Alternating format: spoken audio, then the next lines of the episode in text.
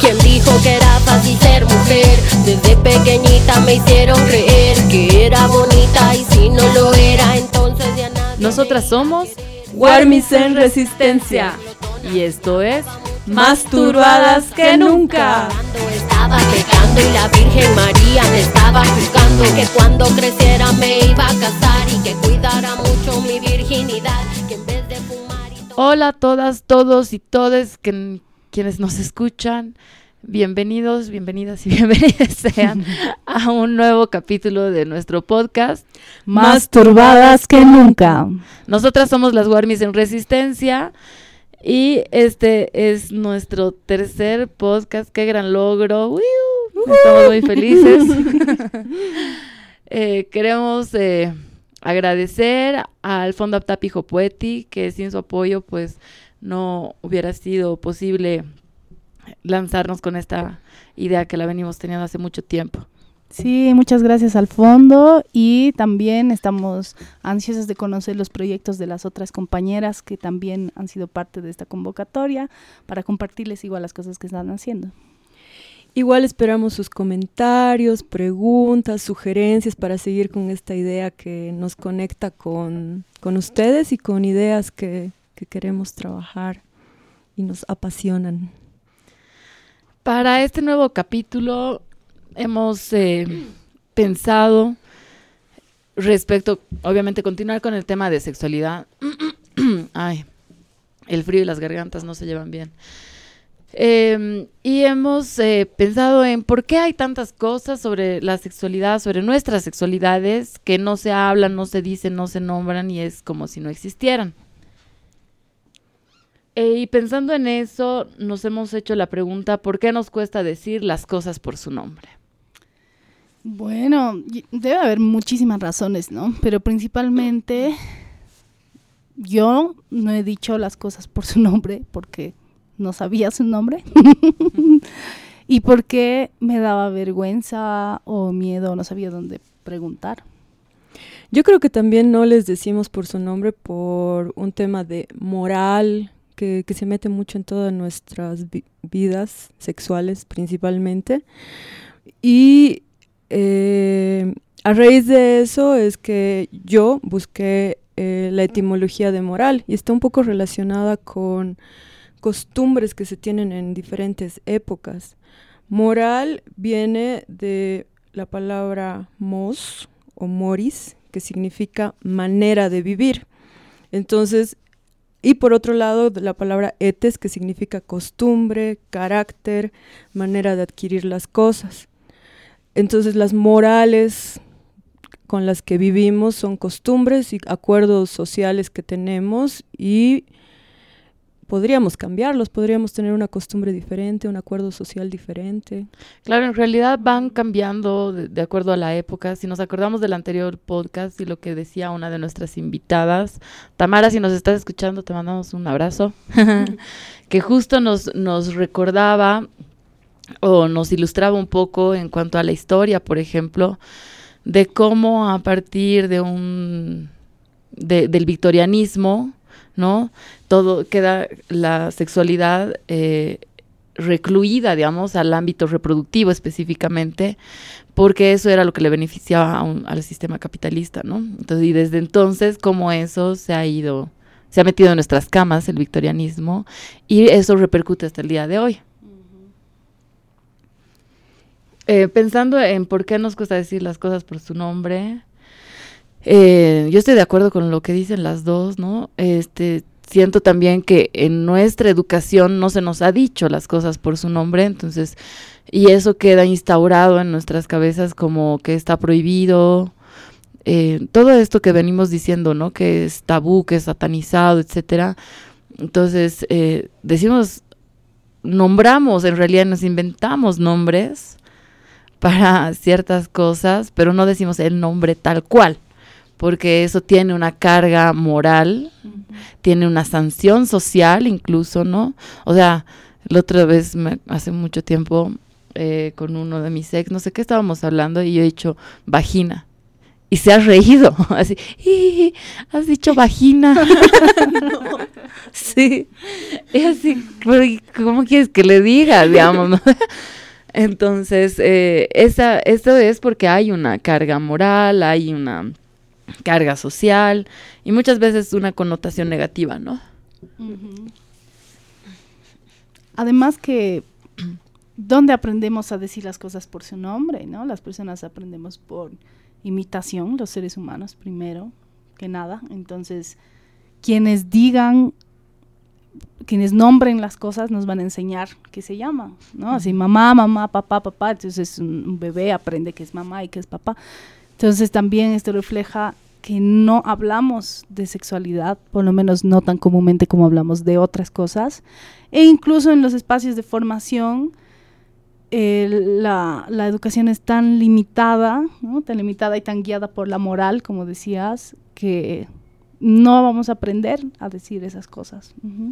Igual no, eh, todos los lugares le dicen diferente. Digamos que en tu casa o tú tengas la costumbre de decirle a las cosas por su nombre con como se debería de ser- decir y haya gente que le quiera decir otra cosa, ¿no?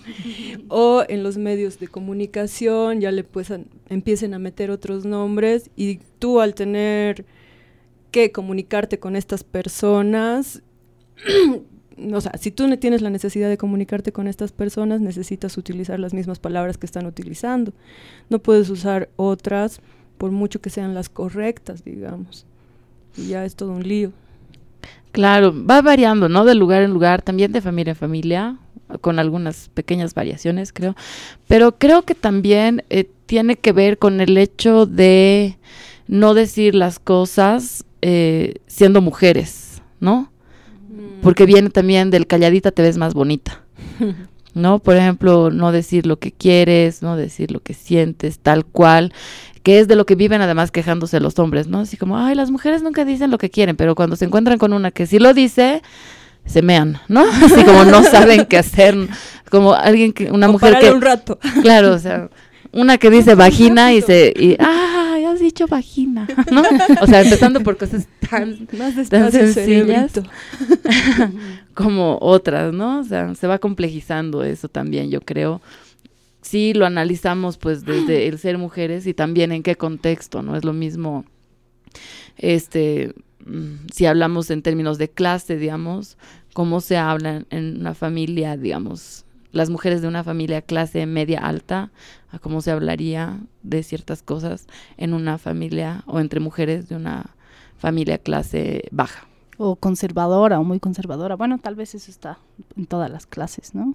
Pero igual entre pares, a mí me parece, no sé, que nos, que nos puedan confirmar esto nuestros compañeros varones, que entre hombres es más común hablar este tipo de cosas y compartir y preguntar que entre mujeres, no sé, como que se celebra el hecho de tener relaciones y todo lo que está relacionado, ¿no? Los conquistas con las mujeres o la masturbación y ese tipo de cosas. Sí, creo que sí. Bueno, yo he escuchado más a chicos, tengo más amigos que amigas, creo. y las veces que me han contado de sus charlas entre hombres ha sido acerca de, de, de todos estos temas, pero así casi como que sin tapujos, ¿no? Yo no he sentido que juntándome con chicas haya pasado lo mismo, a menos de que hayamos tenido la necesidad de hacerlo. O haya sido como una charla en el baño, digamos, ¿no? Un Súper secreto. Claro, a las 3 de la mañana cuando ya estás yuca y ya puta no tienes ningún filtro. Pero además que no se vuelve a mencionar eso al día siguiente, ¿no? A la luz Claro, del día y de la vuelves a sobri- hablar de exacto. Es decir, los efectos de bebidas espirituosas. Sí. Bueno, pero para confirmar que no decimos las cosas por su nombre y que más bien somos muy hábiles en la sociedad para inventarnos nuevos nombres para mencionar eso que no queremos decir, vamos a jugar un jueguito ahora, ¿ya? Un jueguito Eh, que, sí, me, me encantan los jueguitos, que eh, aquí se llama cultura chupística, aquí en La Paz, en Bolivia, y me parece que también es conocido así en otros países de Latinoamérica, y que normalmente se juega pues cuando estamos en, en la fiesta para tomar, ¿no? Con bebidas. Pero como ahora estamos en la mañana, No sé qué hora nos estarán escuchando ustedes, pero aquí es muy temprano, así que no vamos a, a poner trago en el juego. Oh. Nos. Podríamos haber- haber traído Trago, algo. porque si hubiera, sí tomaríamos a estas horas. creen? Yo Bueno, sí, ya. creo. No, sí, yo sí. Ya. Tal vez hay algo por ahí, buscar. Y eh, bueno, el juego se trata de que nombramos un tema o una categoría y hacemos una ronda, todas mencionando eh, palabras de dentro de esa categoría. Por ejemplo, eh, podemos decir animales mamíferos. ¿No? Entonces empezamos, yo digo perro, tú dices gato y así, así, así hacemos una ronda hasta que ya no haya más y la que no tenga que decir pierde. Pero ahora vamos a jugar la cultura chupística con temas relacionados con nuestra sexualidad. ¿Ya? Así que Y ¿quién con quiere empezar? aquellas, con aquellas categorías o nombres que no se nombran, ¿no? Eh, Exactamente. Hay muchísimos, ¿no? Pero ahorita vamos a escoger como de los más comunes. ¿Quién quiere empezar? No se peleen por empezar. Eh, Yo empiezo. Ya. Cultura chupística manda a decir por mi mano izquierda nombres que se le dan a los genitales femeninos, como ser panquete. Panquete, nunca había escuchado eso. Ya. Es camba, creo. Em, concha. Sapo.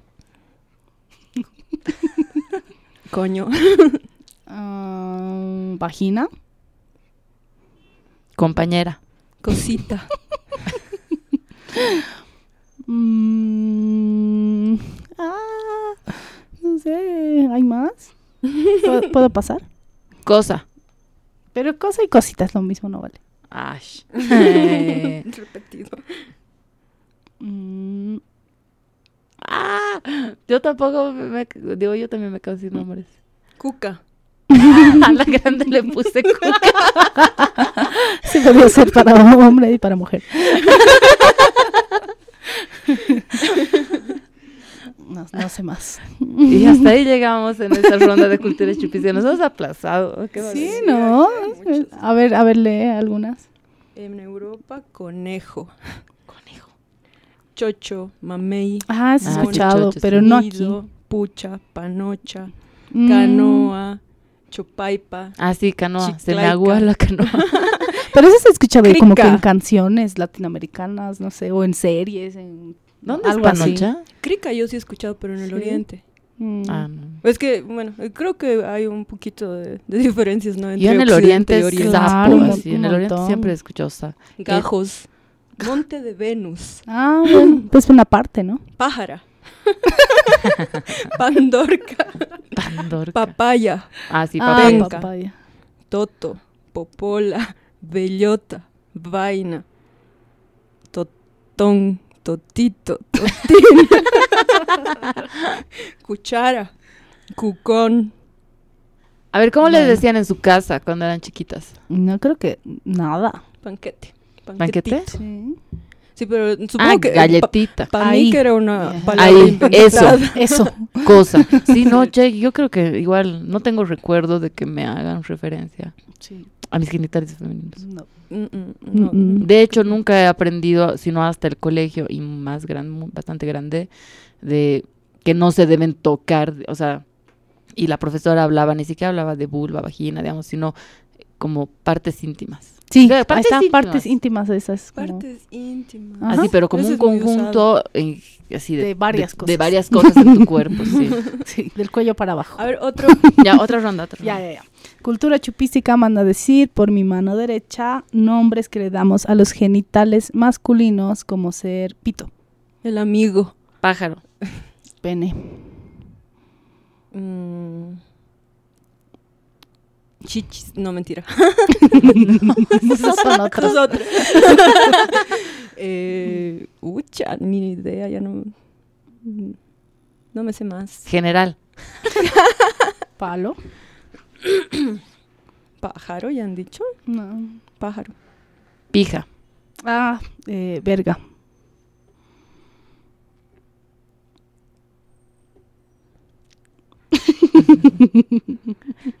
Pilín. Pilincho. Pajarín, tal vez. Y en esas variables también pilín. Bolas. Sí. Ah, bolas. Ah, bueno. genitales. Bueno, no, ya estaría, ¿no ve? Huevos. Ah, sí. Mm, Pelotas. Testículos.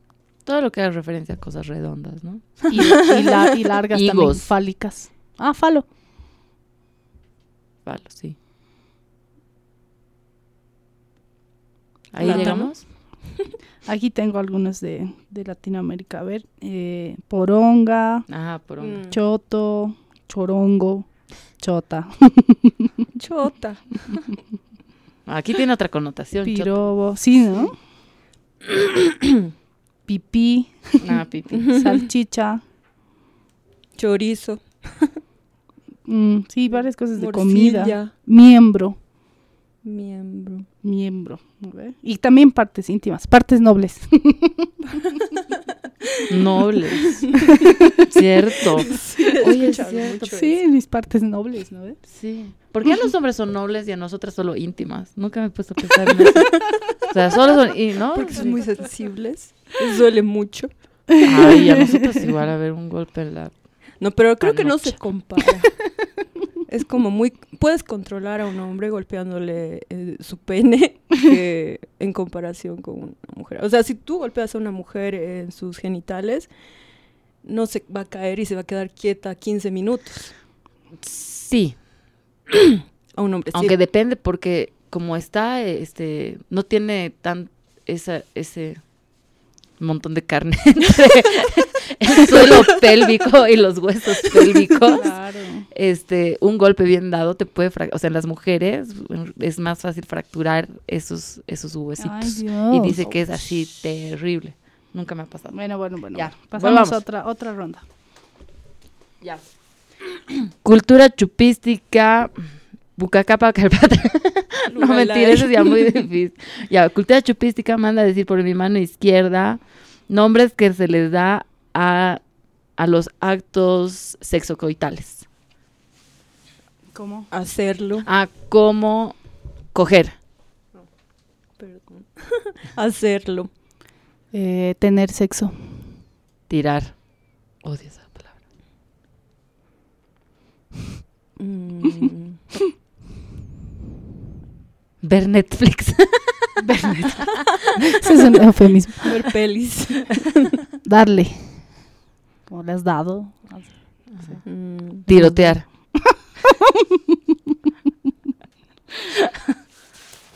Mm, relaje- no.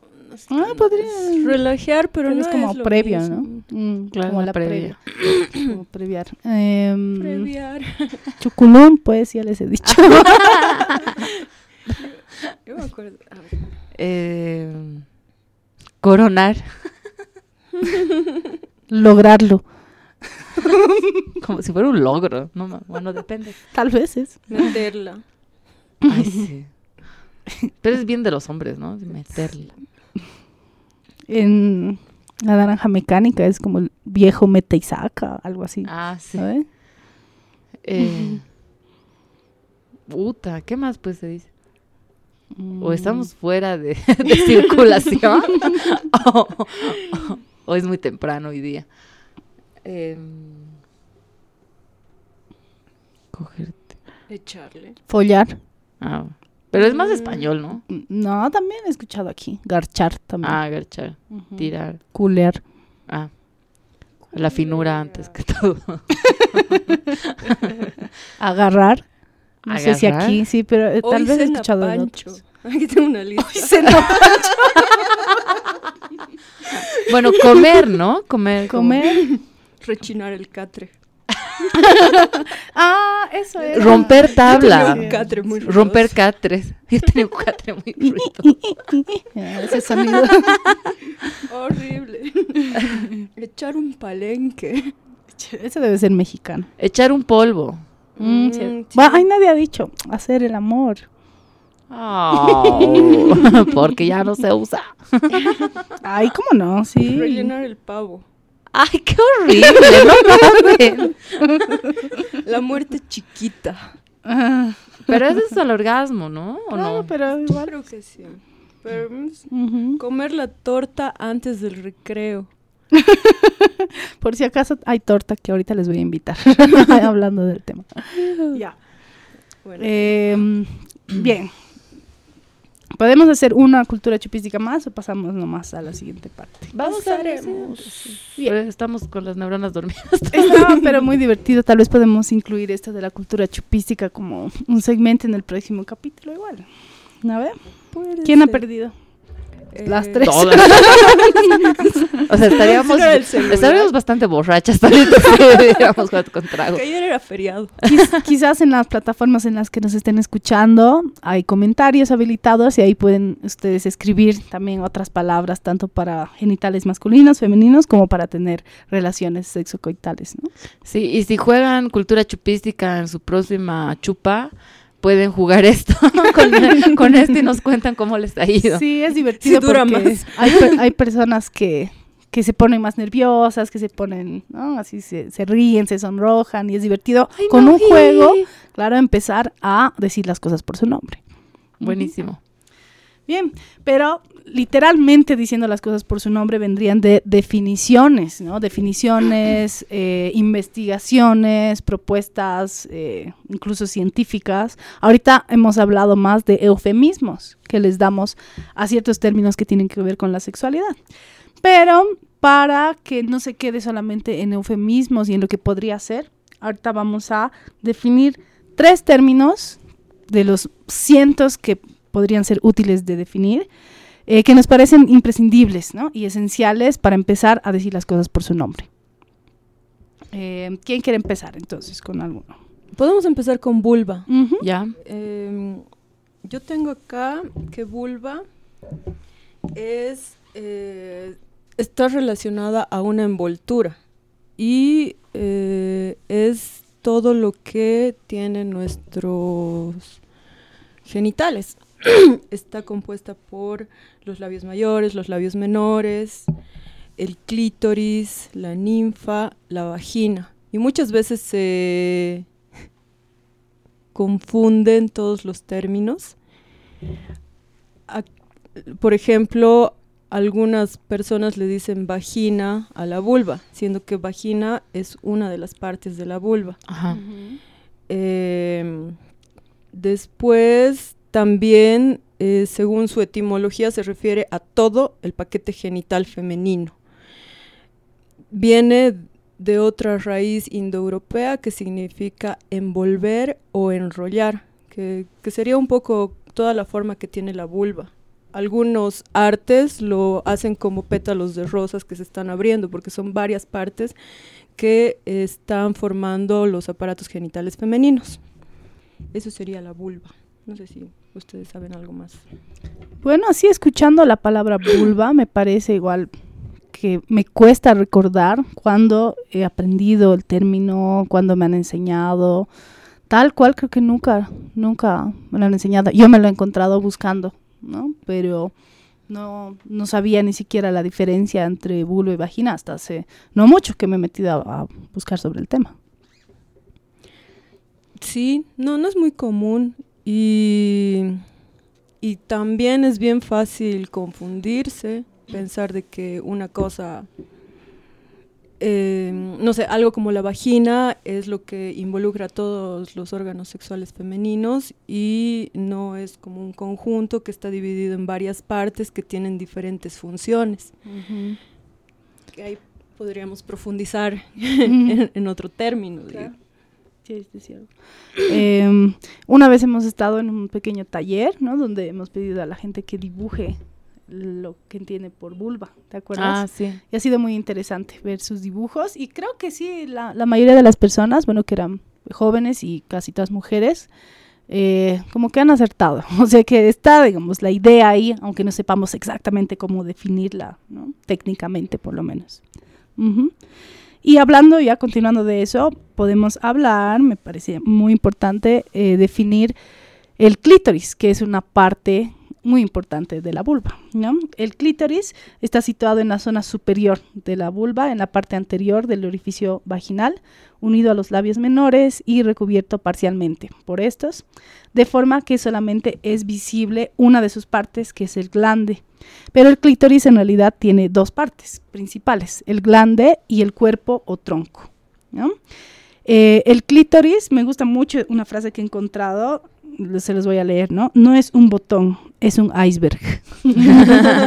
una, una, frase muy linda de Sofía Wallace, que es una artista del proyecto Cliteracy, que igual les vamos a poner ahí los links para que los puedan ver. Eh, que precisamente hace eh, alusión a esto, ¿no? Solamente se ve o solamente es visible del clítoris una partecita bien chiquitita y de la cual eh, trae su nombre, ¿no? Clítoris viene de la palabra griega kleitoris, que significa pequeño monte. Y es esa parte del glande lo que se ve, en lo que le ha dado su nombre, pero que está eh, forma parte de todo un cuerpo mucho, mucho, mucho más grande y que está formado por miles de terminaciones nerviosas. De hecho, el clítoris es el único órgano en las mujeres y bueno, en los humanos cuyo, eh, cuya función es estrictamente el dar placer.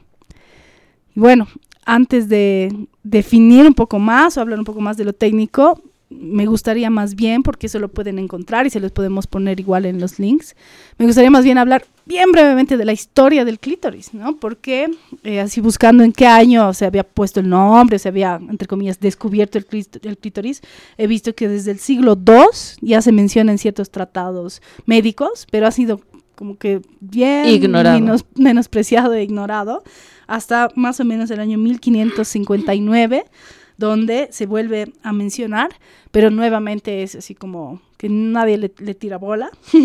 y recién en 1865, ¿no? Eh, un doctor de la British Medical Society eh, lo describe un poco más, pero con un montón de, eh, se nota, de tinte moralista, ¿no? Se le llamaba la marca del diablo y se pensaba, sí, y se pensaba que la masturbación femenina podía generar enfermedades y posesiones demoníacas y un montón de cosas, ¿no? Que estaba acertado, por cierto.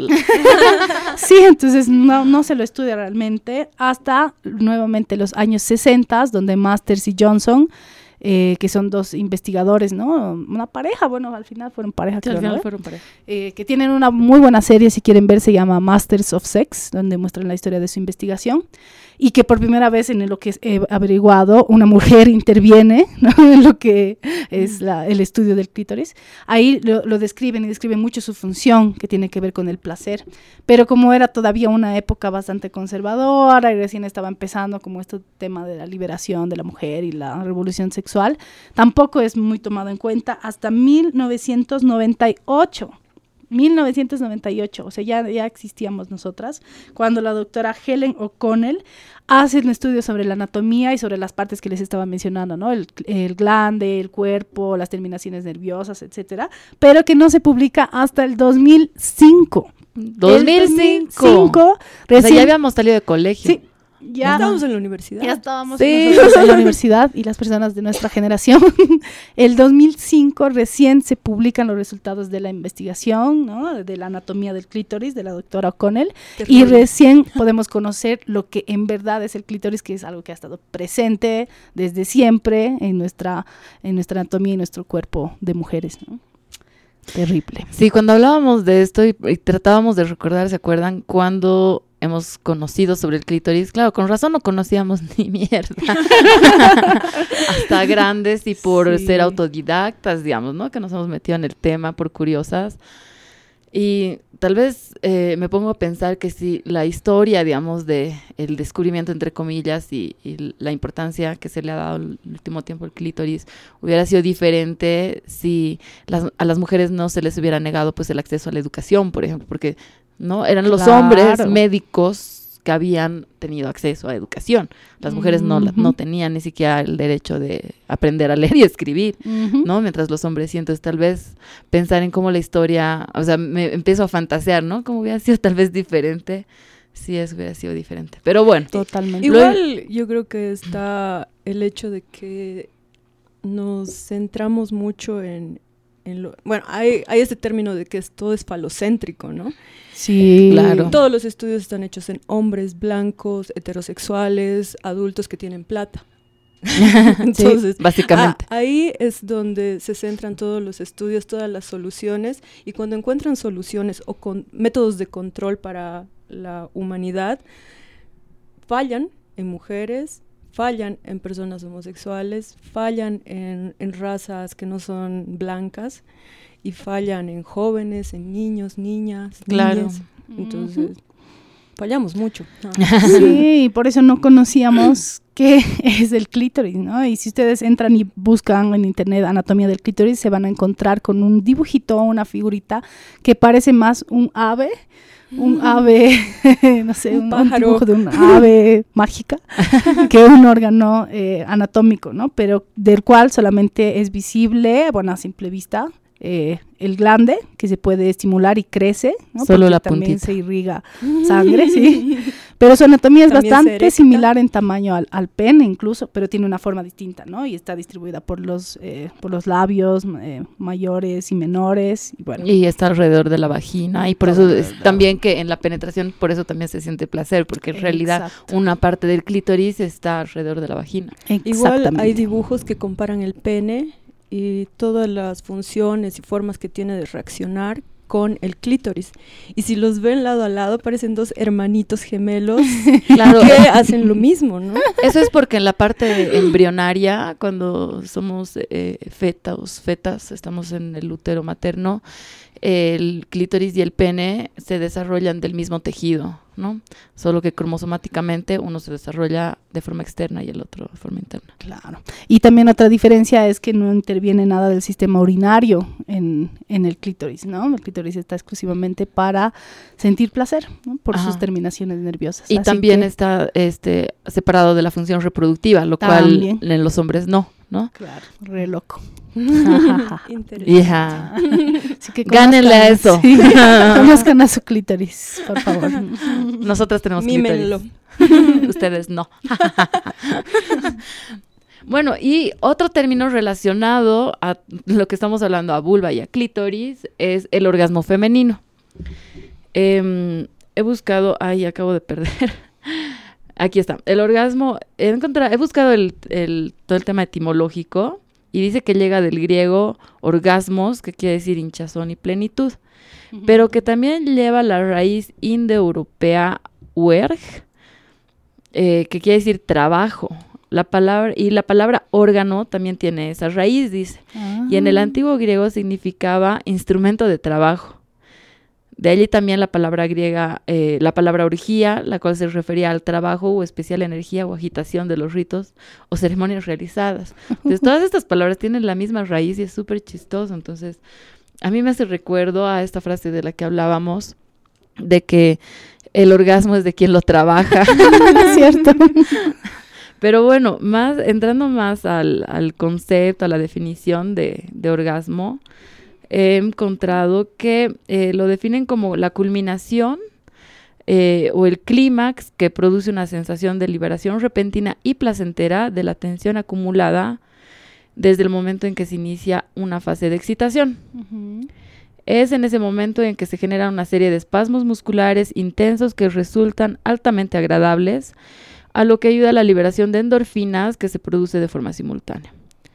Las mujeres experimentan el orgasmo de maneras diferentes, aunque por lo general este se caracteriza por el hecho de la aceleración del ritmo cardíaco, de la respiración, presión sanguínea y eh, hay una elevada eh, contracción y, presión sanguínea en la vagina, el útero, el ano y los músculos eh, pélvicos. Pero este, eh, lo curioso es que las mujeres, pese a tener un órgano como el clítoris eh, diseñado exclusivamente para sentir eh, placer, en realidad las mujeres tienen menos orgasmos que los hombres y eso veíamos la otra vez en la brecha de orgasmo, ¿no? La brecha de género en los orgasmos. Y he encontrado una pequeña reseña de una investigación hecha en Colombia sobre el, el orgasmo femenino y el fingimiento del orgasmo. Y se ha hecho con 303 mujeres entre 18 y 39 años. Y les voy a dar directamente las conclusiones. Que por estas mujeres el orgasmo fue definido principalmente como la sensación de máximo placer y que un 43.6% de las participantes fingen orgasmos por diferentes razones, pero la principal razón para fingirlo es el engaño altruista. Esto quiere decir que buscaba beneficiar a la pareja. O sea, que Mm. terminamos fingiendo orgasmos para satisfacer al otro. Para Una que se sienta vez más. bien. Claro, para que su frágil masculinidad Sí. no se sienta atacada ni, ni mermada, ¿no? Entonces, una vez más, aquí volvemos al tema del ser para el otro, ¿no? Incluso en este tema Tan íntimo. tan íntimo, tan personal, terminamos fingiendo orgasmos para en las relaciones heterosexuales, ¿no? Hablando en relaciones en términos heterosexuales para que los hombres no se sientan mal. Ay, qué Oh, terrible. Pobres, pobres hombres. Igual en, en esa descripción, si yo fuera una persona eh, más joven que nunca hubiera tenido un orgasmo y quisiera buscar, ¿no? Así como es, leyendo eso, así, puta, qué técnico y difícil, no lo entiendo, no sé cómo describirían ustedes un orgasmo de una forma un poco más poética, por decirlo así, no sé, algo que realmente pueda describir cómo se siente. Em, me has hecho recuerdo a que hemos eh, coescrito un pequeño librito que es precisamente sobre sexualidad y juventud. Ujú. ¿no? Respondiendo precisamente preguntas de, hechas por adolescentes, hombres y mujeres en diferentes espacios. Es un mini librito de la colección Mini Libros de la librería Armonía, por si lo quieren buscar, donde precisamente eh, respondemos a esa pregunta, ¿qué, qué es o cómo se siente un orgasmo? Y Ujú. eh, yo lo respondía desde una experiencia bien personal, ¿no? Que es la, o sea, es- se siente como una corriente eléctrica que te recorre toda la columna hasta la nuca y sientes una explosión.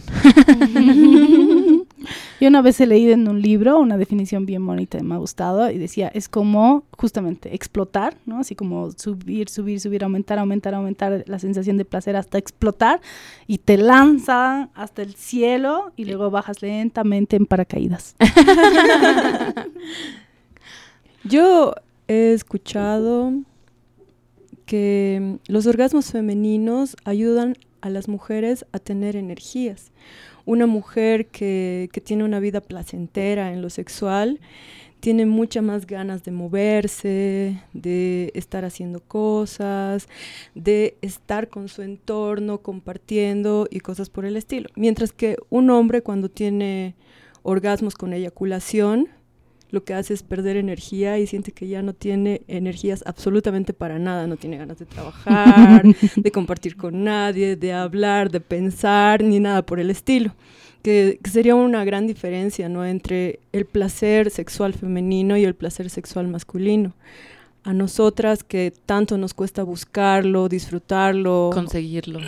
conseguirlo, eh, nos hace demasiado bien, ¿no? Es súper bueno para diferentes niveles de nuestra salud.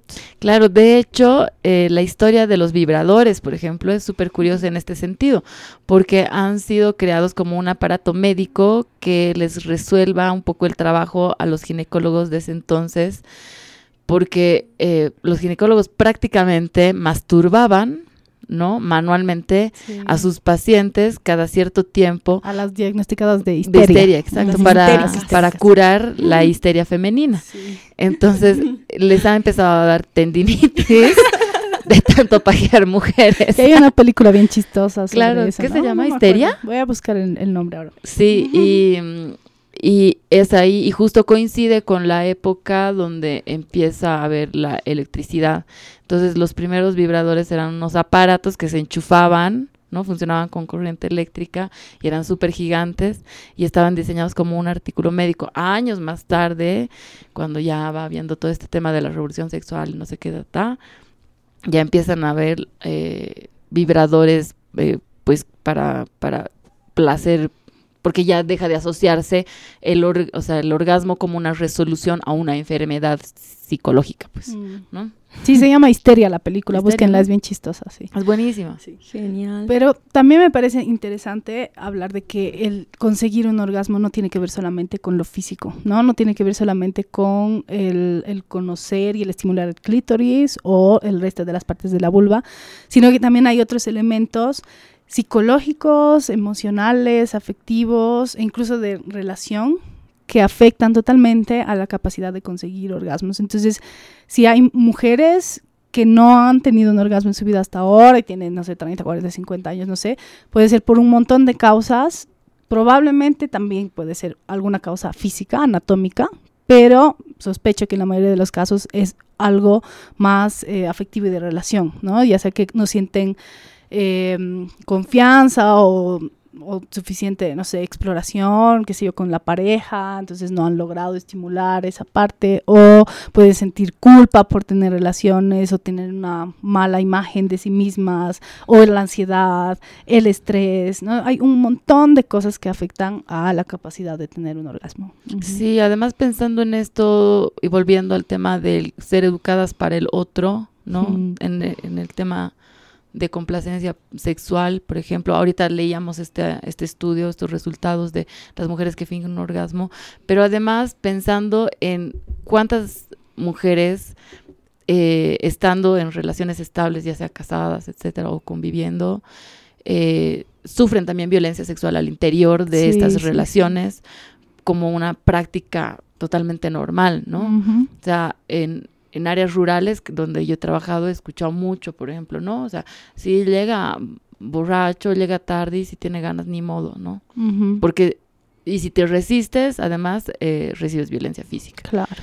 Entonces, también pensando, digamos, en estas otras esferas que hablábamos, ¿no? O sea, en estos otros contextos, eh, la situación puede complejizarse mucho más. Y yo me acuerdo, eh, el año pasado creo ha, habido eh, la intención de sacar una normativa, no me acuerdo si era una ley específica o en, el Código Penal, creo que en el, en el, marco de la discusión del Código Penal, de sancionar la violencia sexual al interior del matrimonio. Mm. Y me acuerdo que eso se ha sacado en Facebook una noticia al respecto y los comentarios de los varones eran terribles. Decían así, pero entonces, ¿para qué uno se casa? Mm. Para eso están las mujeres. Entonces mi esposa, para no, ya no va a querer tener sexo conmigo, entonces, ¿para qué? O sea, justificando y dando en realidad razón a esto, ¿no?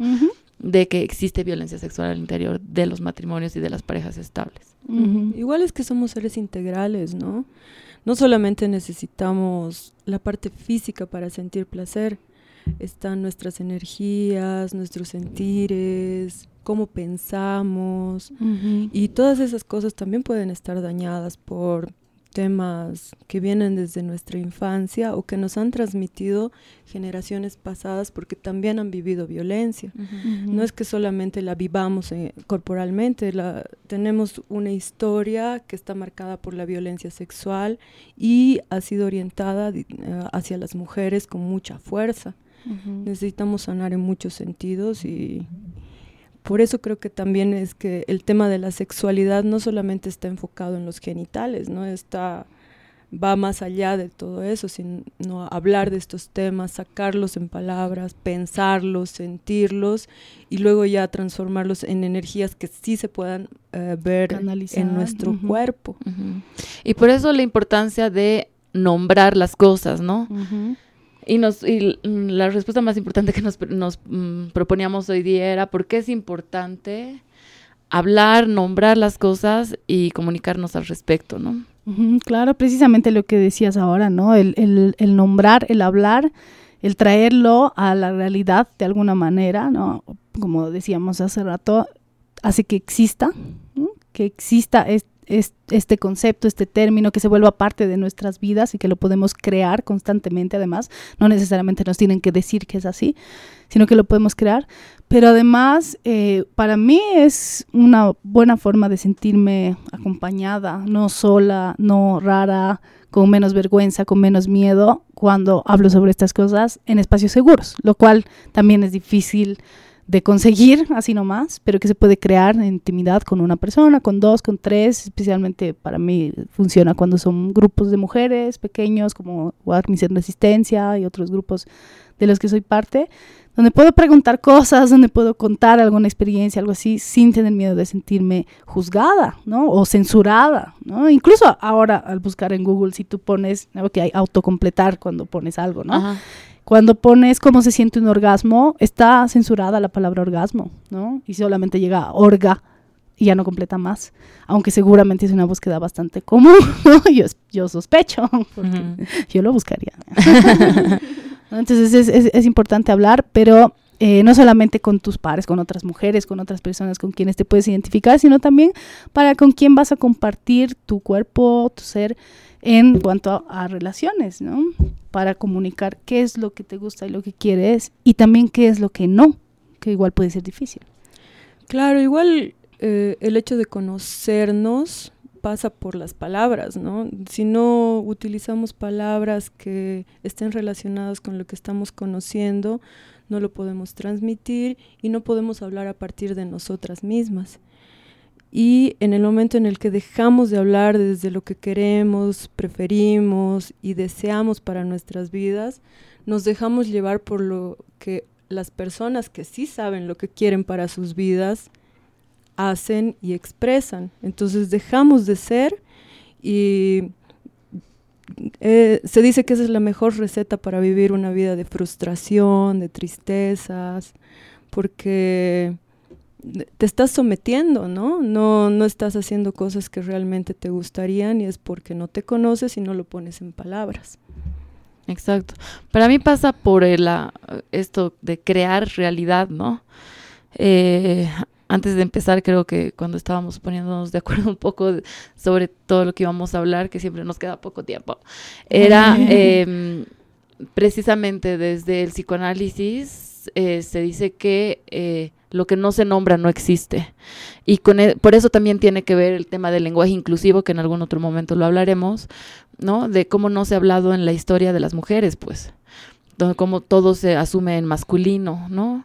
Entonces, como es, todavía no hay estudios, creo, sobre cómo repercute eso en nuestra psique, pero cómo no hablar de que tienes vulva, de que tienes clítoris, de que tienes vagina, de que de tienes o no orgasmos, o sea, cómo eso puede afectar también tu vida, ¿no? Y es lo que lo que dices, ¿no? Cómo puede resultar en un tema de frustraciones, de depresión incluso, ¿no? Ya porque está comprobadísimo, por ejemplo, que el orgasmo, sentir orgasmo, pues genera eh, todo este tema químico a nivel neuronal y sensación de bienestar, simplemente. Entonces, o sea, cómo esto no, si no lo hablas también con tu pareja, sea heterosexual, homosexual, ¿no? Tu pareja, y también con tiene que ver con tu relación contigo misma, ¿no? En la autoexploración de tu cuerpo, en querer tu cuerpo, sus formas, conocer tu cuerpo. ¿Hace cuánto no ven su vulva en un espejo, por ejemplo? Es un ejercicio que deberíamos planteárnoslo más, más frecuentemente, etcétera, ¿no? Para crear realidad, saber que existe y reivindicar también, ¿no? Su existencia y el derecho que tenemos a tener vidas placenteras, dignas, libres, etcétera, etcétera. Bueno, entonces otra vez el tiempo nos quedó corto y ya nos tenemos que despedir, así que... Bueno, hay hartos, hartos temas que todavía podríamos seguir hablando como siempre. Y según también lo que veamos y nos pidan, podemos hacer algunos capítulos específicos para hablar de cada uno de estos términos, o adentrarnos un poco más en lo técnico y tal vez conocer las experiencias de otras personas igual y testimonios, ¿no?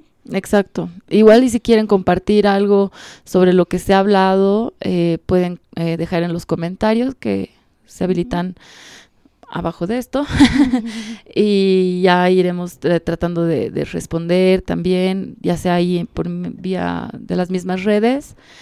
Y aprovechamos para decirles que nos den follow, que nos sigan, que nos den like en nuestras redes. Estamos como Warmis en Resistencia en Facebook, Twitter e Instagram y YouTube.